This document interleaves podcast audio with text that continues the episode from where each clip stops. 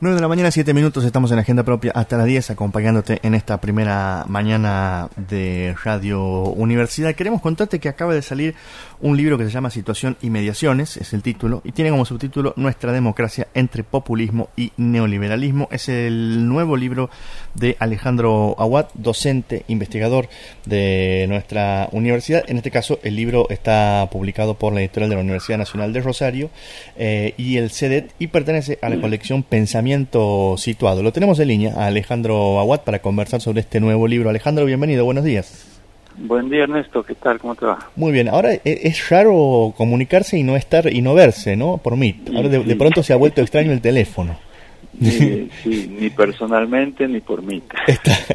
claro, vamos a empezar a extrañar los modos de la virtualidad, pero esto es así, no vamos a volver, no vamos a ir volviendo híbridos de a poco. Sí, no, no sé con quién estás en, en el en el estudio, así que saludo a toda la mesa. Le aquí estamos con Nico, con Claudio García, bueno, estamos ah, con todo el equipo aquí haciendo la primera mañana.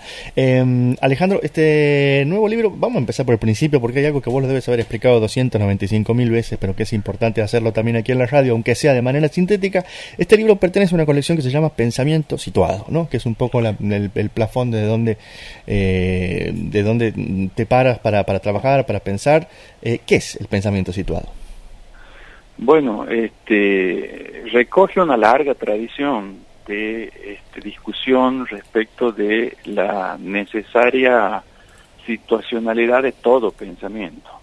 Y por situacionalidad siempre nos referimos este, no solo a las circunstancias de tiempo y espacio en el que surge cada pensamiento, sino también a las tomas de posición, a los compromisos prácticos que el, el, que piensa asume, eligiendo el lugar desde donde mira la realidad, desde donde la interpreta y desde donde se compromete con ella. Te doy un ejemplo. Eh, nosotros en el proyecto de investigación trabajamos sobre el tema de la democracia y lo hacemos no de una manera neutral, aséptica, sino que este, lo hacemos desde una opción de compromiso con la democracia, por profundizar, por mejorar la democracia. Es, decir, no nos da lo mismo la democracia que la dictadura. Claro. O, este, entonces, eh, por supuesto, siempre el compromiso se refiere a, a los grandes valores o principios que están presentes en las tendencias prácticas e históricas que recorren la realidad social en el presente. Entonces, el pensar desde un lugar, el pensar desde, sería lo que marca la situacionalidad, entendiendo ese desde o ese lugar como un lugar hermenéutico, es decir, un lugar desde donde se interpreta, desde donde se lee, desde donde se este, conoce, y un lugar axiológico, es un lugar desde donde se valora y uno se compromete. Todo pensamiento tiene esa característica y hacerla explícita hace a la rigurosidad del pensar porque uno manifiesta y explicita desde donde habla. Claro. El lugar de enunciación también. Ahora, vos decías recién, eh, digamos, comprometidos, pongámosle, con, con, la democracia, pero ahí es donde se complejiza un poco la trama porque, bueno, sabemos, y desde ahí viene el pensar situado, digamos, que nos viene a tender una, una, una soga para pensar que no es lo mismo democracia aquí en Santiago del Estero que la que se puede entender, no sé, en Ciudad de Buenos Aires o en México o en Rusia o en cualquier otro lugar, ¿no? Sí, por supuesto. Además, el contenido mismo de los conceptos implica una toma de posición respecto de qué aspectos de la democracia destacar o, qué entendemos por democracia, porque no es lo mismo entenderla como la, la elección procedimental cada tanto tiempo de, de los que toman las decisiones que entenderla como una lucha permanente por la igualdad. este, entonces ahí eh, se siguen abriendo nuevas opciones que en la medida en que la explicitemos, las asumimos como el lugar desde donde hablamos y ofrecemos, digamos, nos, nos ofrecemos, nos exponemos al diálogo eh, honesto intelectualmente con los otros que hablan desde otros lugares o desde otras concepciones. Claro, claro. Ahora vamos a hablar en, en un momento de estas, estos dos, dos, dos, dos conceptos que tensionan un poco la, la, idea del libro, que es populismo y neoliberalismo, pero contanos un poco cómo, cómo nace esta publicación, cómo llega, para quién está pensada. Bueno, este, la, el libro recoge una cantidad de textos este, que son los capítulos, pero que circularon muchos de ellos, no todos, por ámbitos mucho más estrechos y académicos, como jornadas o publicaciones muy este, específicas, eh, revistas especializadas, quiero decir. y, y, claro, después al, cuando me piden la editorial Ross y el CEDET, que es el Centro de Estudios sobre Desarrollo y Territorio de la Facultad de Ciencias Políticas de, de la Universidad de Rosario, ellos ya venían trabajando algunos textos míos, este, me piden que, armar o, contribuir a la, a la colección Pensamiento Situado, en gran parte merced a, las lecturas que tenían de estos textos, este, me pongo a reunir y advierto, me pongo a reunir, digamos, los textos trabajados en los últimos años en torno al tema de nuestra democracia y eh, las narrativas del populismo y del neoliberalismo. Y advierto que en esos temas, democracia, populismo y neoliberalismo, hay, había, hay eh, uno o dos hilos conductores que atraviesan cada uno de, esas, de esos textos, que son justamente lo que dan título. El título principal es eh, situación o situacionalidad, esa es la, la, categoría que pretendo explicitar y trabajar, y la otra categoría, la de mediaciones. Entonces, el, tema del libro es la democracia entre, o nuestra democracia, porque tampoco se trata de la democracia sin abstracto, nuestra democracia. ¿Y quiénes somos nosotros, la, digo, cuando pensamos en nuestra? Exactamente, eso también hay que especificarlo en especies de círculos concéntricos que pueden ser nuestra democracia aquí en Santiago, nuestra democracia en las provincias del norte, nuestra democracia en la Argentina y, y si nos y si nos apuran un poquito más nuestra democracia en América Latina. Sería el, último horizonte del cual pensamos. Pero pero como te digo, el círculo concéntrico que no, no siempre eh, son lo mismo, digamos, no, no siempre se, se, solapan algunas características y otras se distinguen. Pero digamos que, que esos temas están atravesados por una búsqueda de definir y de explicitar con conceptos o de, de hacerlo no con una definición cerrada, sino de, como digo ahí, de constelaciones conceptuales, qué es lo que entendemos por situacionalidad, y este, qué implicancias tiene para pensar nuestra democracia. Y, el otro gran hilo conductor que a mí siempre me interesó es el de las mediaciones entre lo teórico y lo práctico. Digamos, los planos intermedios poco atendidos por, este, sobre todo este, en algunas corrientes de pensamiento teórico político o en alguna praxis también, que solemos este, irnos de desde principios puros y abstractos e ineficaces hacia este, el pragmatismo cínico que busca solamente la eficacia sin, sin tener en cuenta eh, esos principios. Entonces, esa, esa distancia que hay entre, entre lo teórico, entre los principios y la, y la praxis, es la que está cubierta por una serie de mediaciones que son fundamentalmente instituciones, prácticas, discursos, acciones y narraciones también, relatos que median nuestra relación, que la que la hacen posible y la van bajando a planos intermedios. Y ahí donde todo se hace también más, más barroso, no, no, tan, no tan puro. Eso como cuando uno escucha decir, a ver, a eh, a, los medios nacionales, por ejemplo, ¿no? Que, que, las provincias son provincias feudales o que no hay democracia porque no hay alternancia, por ejemplo, ¿no?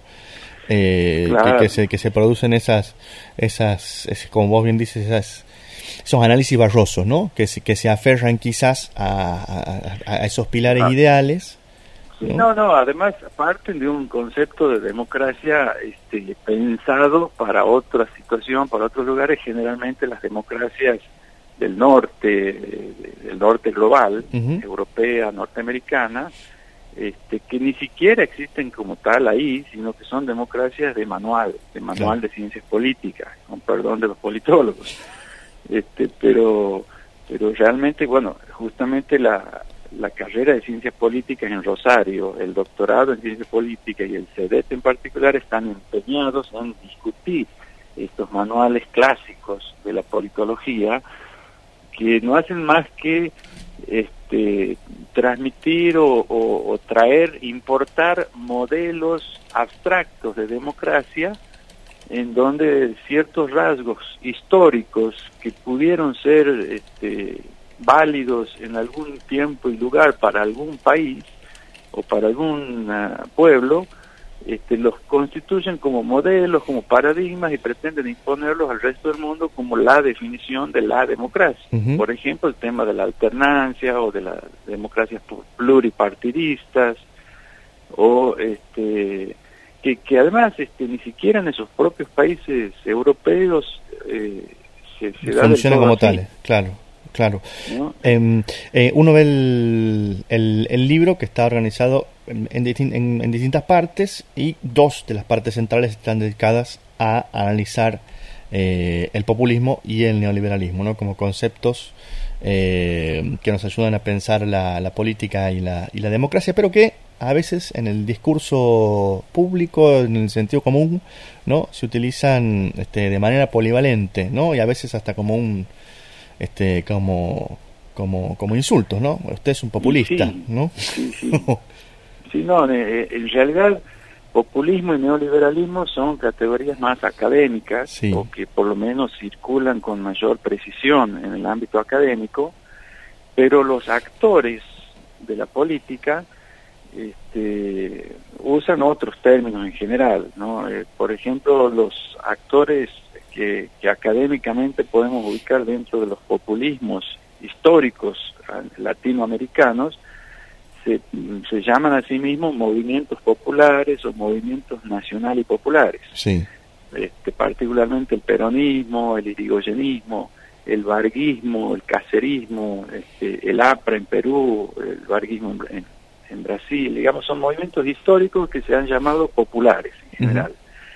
Y en el caso del neoliberalismo, este, tiene una, una historia sobre todo en, universidades y en planos este, más este, de, las ciencias económicas este, y de, las políticas económicas, pero a partir de la década del, de finales de los 70 y de, los 80, o, particularmente a partir del, del, golpe en Chile en el 73, en la Argentina en el 76, y los gobiernos de Thatcher y Reagan a partir de los 80 este, se, se imponen como políticas de gobierno en, en el mundo a nivel global.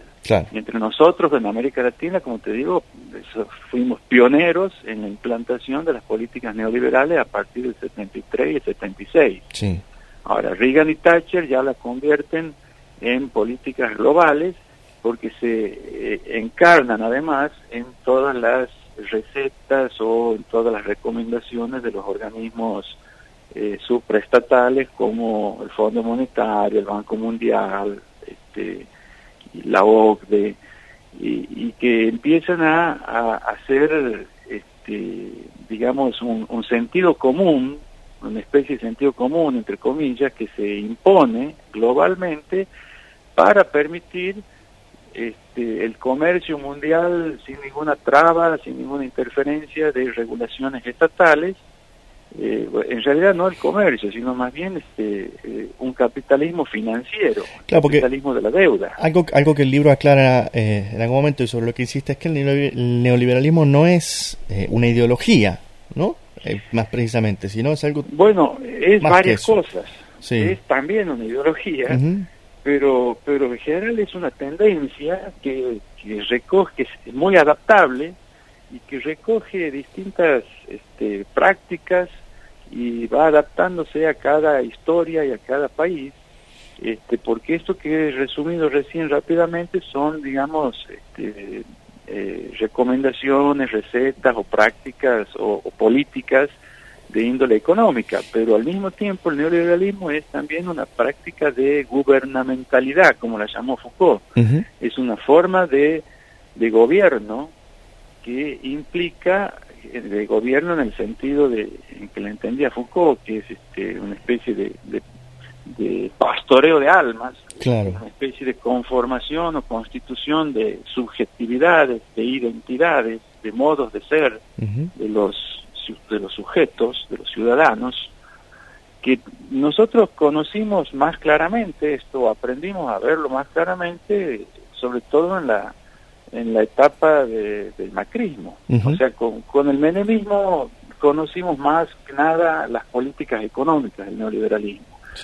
Con el macrismo, además de eso, le agregamos y conocimos y aprendimos y experimentamos la, el discurso que puede ser ideológico, pero que también está a nivel de, de prácticas este, instaladas en la sociedad como, como imposición, como interpelación a, la, constituirse de, de esa manera, que son las prácticas de subjetivación que nos, que nos digamos, nos, nos este, obligan o, o, tienen el imperativo de constituirnos como emprendedores, por ejemplo, no está mal en sí mismo, pero que dentro de, del, del marco de las políticas neoliberales apuntan a un individualismo que rompe todo vínculo social y todo tipo de, de, política de solidaridad o de cuidado o de agremiación. Por y, la idea, de la competencia, ¿no? Como, como cuestión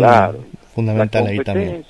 Eh, en la que hay ganadores y perdedores. Por eso ahí también en este tipo de, de subjetividades impera la meritocracia y la desigualdad, este, que son las características con las que se ha impuesto estas tendencias, estas corrientes a nivel mundial.